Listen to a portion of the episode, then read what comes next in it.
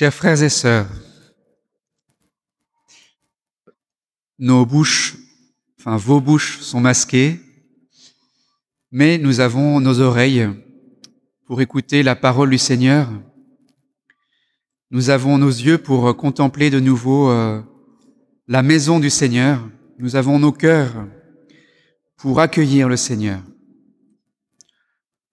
Aujourd'hui, nous ne sommes pas venus nous plaindre des contrariétés qui nous gênent encore pour célébrer le plus dignement possible l'Eucharistie. Nous sommes venus pour nous réjouir de pouvoir revenir ensemble dans la maison du Seigneur. Nous pouvons nous nourrir de sa parole. Nous allons de nouveau pouvoir euh, recevoir son corps.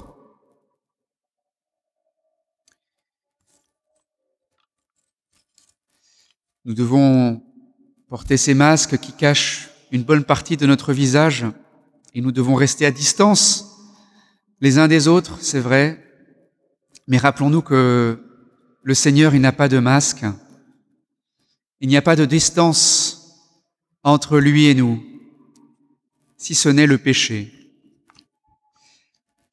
Dans cette période où nous devons apprendre à trouver une autre manière d'être en relation les uns aux autres. Et nous nous interrogeons aussi sur notre relation au Seigneur.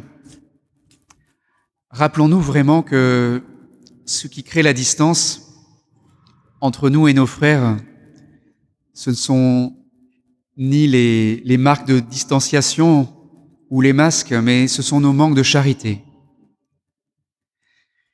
Et ce qui nous sépare du Seigneur aussi, ce n'est pas la distance, c'est notre péché.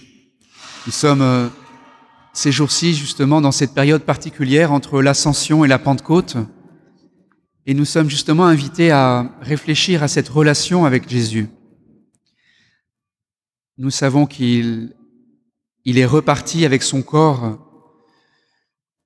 auprès de son Père, mais il n'est pas plus loin de nous.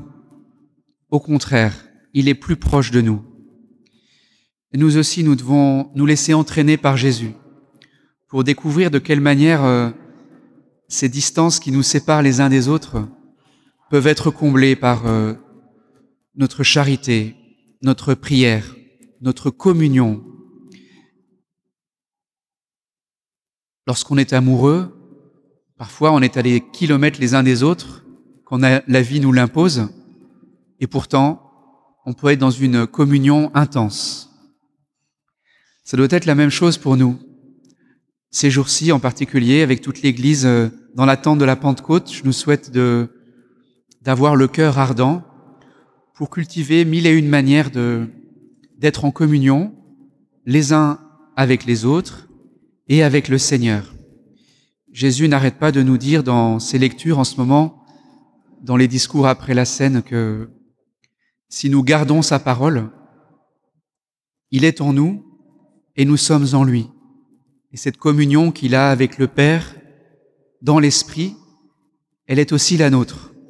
Donc ces paroles de Jésus, elles sont un point d'appui vraiment très important pour nous aujourd'hui, toute cette semaine, jusqu'à la Pentecôte, dans les jours qui viennent, pour euh, nous rendre compte que rien ne nous empêche d'être en communion avec le Seigneur, rien ne nous empêche d'aimer nos frères. C'est à nous, au contraire, de, nous laisser guider par l'Esprit Saint ces jours-ci, en accueillant tous ces dons d'une manière euh, nouvelle, renouvelée, d'autant plus que nous avons été euh, privés de ces fêtes de Pâques.